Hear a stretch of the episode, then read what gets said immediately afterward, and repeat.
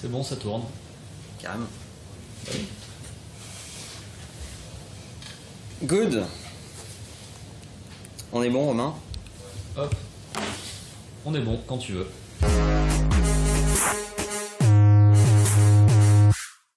Hello hello, mon nom est Manuel Diaz et bienvenue dans Marche ou Crève épisode 10. Marche ou Crève, la seule émission qui vous parle de la mort du monde dans lequel vous êtes né. On est aujourd'hui Romain en À Suisse, à Genève, dans notre agence Imakina euh, à Genève. Et euh, bah, on est très content de vous avoir euh, ici. On s'est dit que c'était l'occasion de vous faire, de vous faire voyager avec nous. Donc donc c'est plutôt cool. Très content d'être avec vous ici depuis la Suisse et on a quelques sujets à évoquer avec vous. Euh, à commencer par on est en Suisse, on est obligé de parler de luxe. Ah bah. Euh, Ou de chocolat. Ou de chocolat forcément. Euh, mais, euh, mais on va attaquer par le luxe. Le luxe et le digital. Souvent on dit que ce sont deux mondes qui se sont regardés en chien de faïence euh, et qui se sont ignorés pendant tout un moment.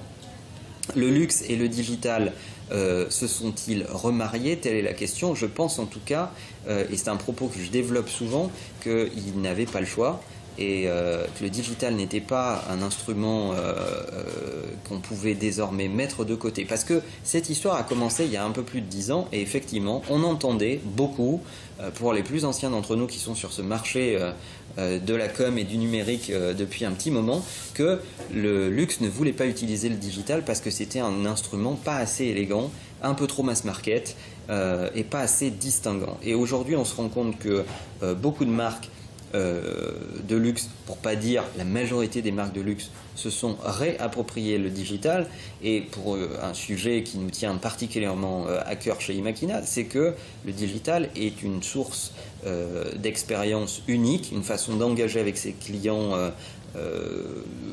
assez différente, assez étonnante. Vous pouvez construire des expériences qui vont mixer ce qu'on va trouver en retail, ce qu'on va trouver euh, online, euh, etc. Il y, a, de beaux exemples. Alors celui dont on est évidemment euh, le plus fier à l'agence, c'est notre collaboration avec la marque Karl Lagerfeld, évidemment, mais on a vu Apple récemment faire un deal avec Hermès pour lancer une distribution de son Apple Watch version Hermès avec des cadrans qui reprennent les cadrans euh, historiques euh, de la marque, évidemment un bracelet euh, double tour euh, et euh, cet Apple Watch, on ne pourra l'acheter que dans les boutiques Hermès. Donc ce sont deux mondes qui se, qui se rapprochent, qui, euh, qui se rapprochent depuis quelque temps. Je pense d'ailleurs que le mobile a été source de grande réconciliation euh, dans, cette, euh, dans ce rapprochement.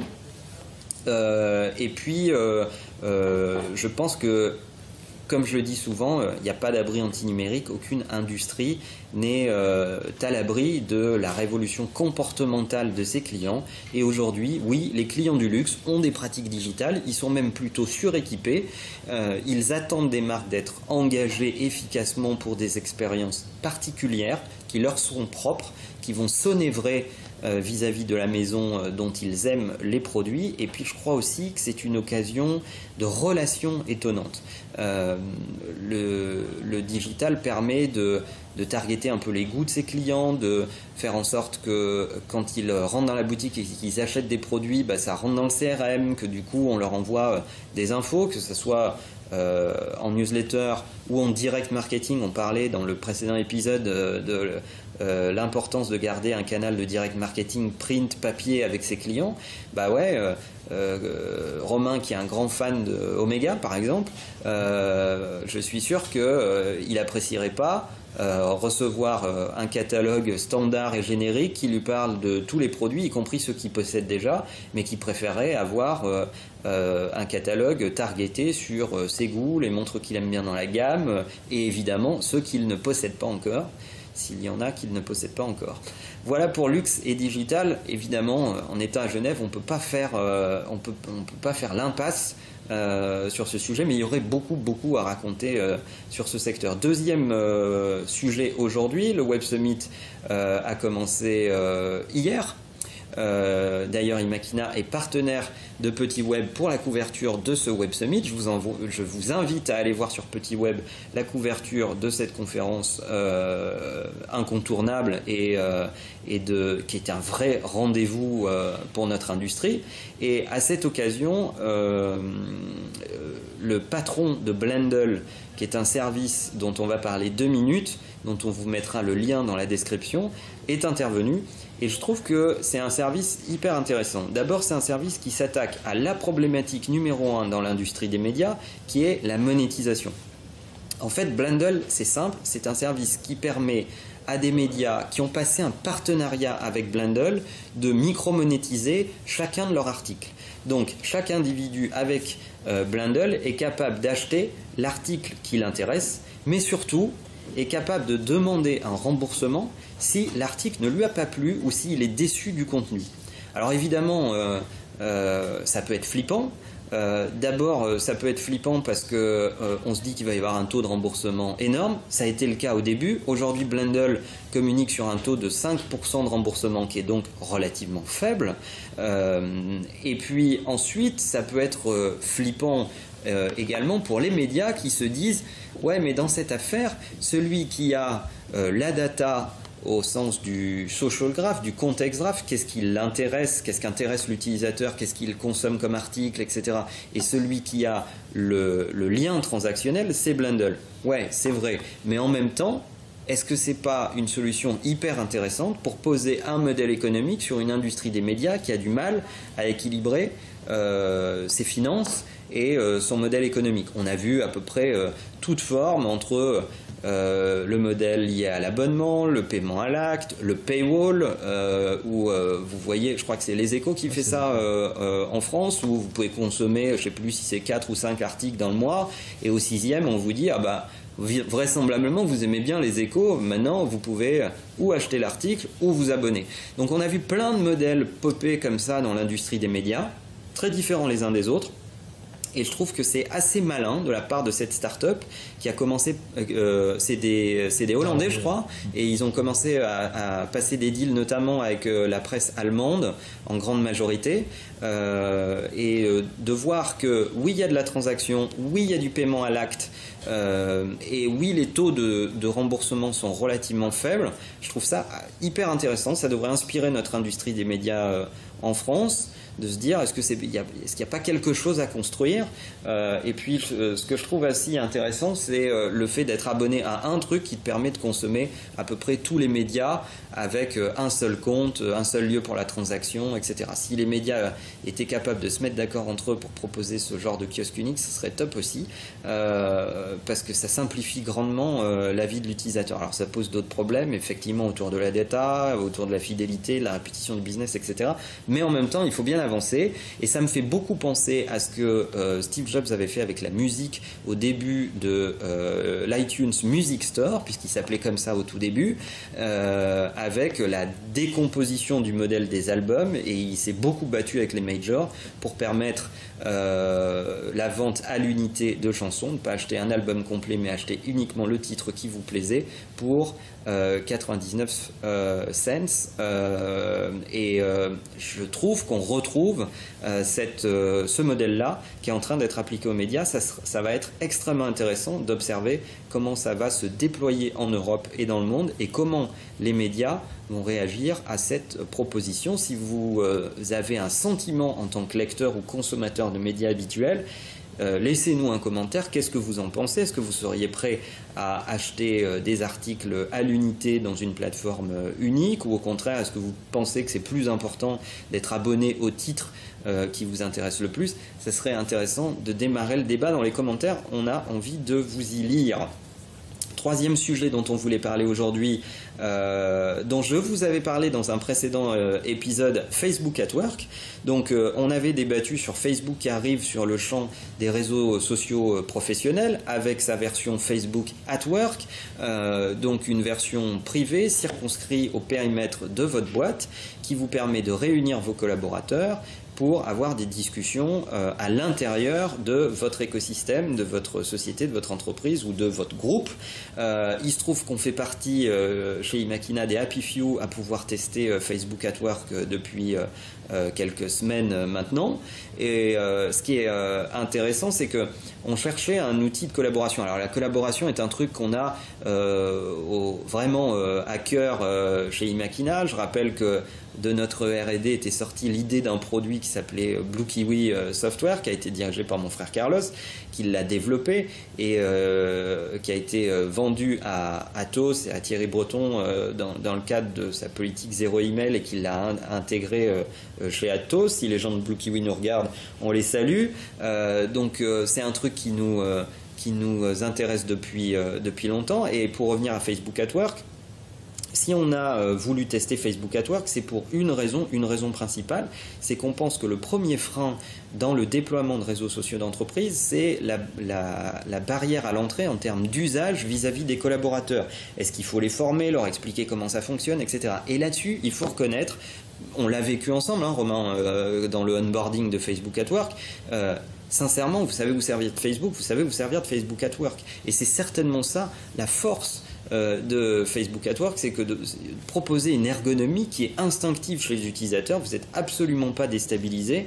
Euh, vous retrouvez euh, les logiques de profile, les logiques de groupe, les logiques de subscribe d'utilisateurs pour, pour les importer dans votre feed parce que vous avez envie de voir principalement ou en majorité les gens qui postent, ces gens-là qui postent régulièrement. vous retrouvez évidemment les mécaniques de sondage, d'event, de date de rendez-vous, etc., etc. Bref, tout est instinctif et c'est souvent comme ça qu'on procède d'ailleurs dans nos, choix d'outils, qui est de se dire quel est l'outil qui va permettre d'onboarder facilement un maximum d'utilisateurs? Alors jusque-là, on est des utilisateurs heureux, encore en test, euh, on voit les pratiques augmenter, on a vu une adoption euh, vraiment simple. Tu vas en dire deux mots d'ailleurs, Romain, toi qui as été onboardé dans l'outil? Oui, bah, c'est vrai que euh, ce qui est fort aussi, c'est qu'on est notifié par mail dès qu'il y a une réponse à, à une publication.